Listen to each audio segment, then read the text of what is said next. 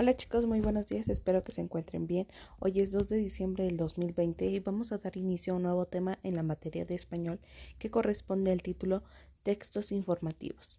Los textos informativos transmiten conocimientos relacionados con un tema, por lo cual o por lo general se organizan en tres partes, que es la introducción, el desarrollo y la conclusión.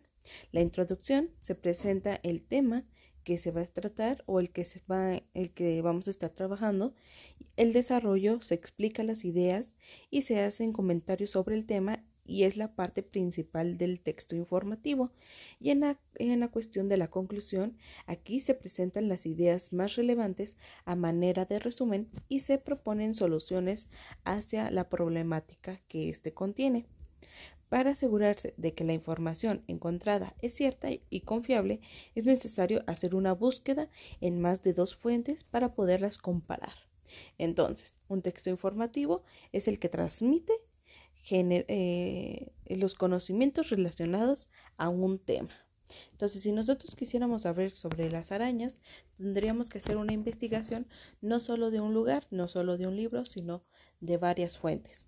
Investigar todo lo que corresponde a él y poner en la introducción. El tema es las, las arañas. Entonces, eh, luego pasaríamos a la parte del desarrollo. Bueno, las arañas son animales tales que tienen tantas patas, que se encuentran en tales lugares, este, son de varias familias. Las familias más comunes son tales, tales, tales, tales. Y entonces más información sobre este tema y ya en la parte de la conclusión, bueno, para cuidarse de las picaduras, de las arañas, es importante que, o en la casa hay que tener tal cosa, etcétera, etcétera, etcétera. Esto para poder tener un texto informativo más completo sobre toda la información que se encuentre en cuestión de lo que es un texto este, un texto informativo. Ahora, ¿qué van a hacer? El día de hoy van a tener que subrayar la respuesta correcta en su actividad número 18, la cual dice cuál es el propósito de los textos informativos y pues ya tendrán que leer. ¿Es entretener a los lectores? ¿Es expresar ideas o es comunicar conocimientos? Entonces así se van a ir leyendo cada una y subrayando la respuesta que corresponda a la cuestión correcta. La segunda actividad que van a estar realizando el día de hoy es que van a relacionar la información que se les indica con la fuente que ustedes la buscarían. Por ejemplo, la historia de México. ¿Dónde la buscarían? ¿En revistas de enciclopedia?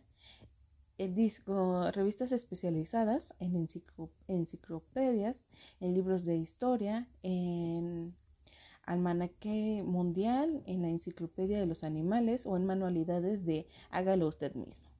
Bueno, ustedes van a tener que unir con una línea la respuesta que corresponda a una manera correcta.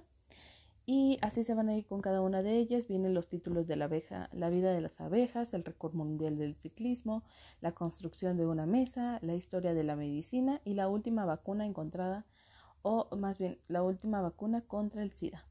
Esas serían sus dos actividades por el día de hoy. Si tienen dudas sobre estos aspectos, me pueden mandar un mensajito y yo les estaré respondiendo a sus mamás o a ustedes en la cuestión que tengan.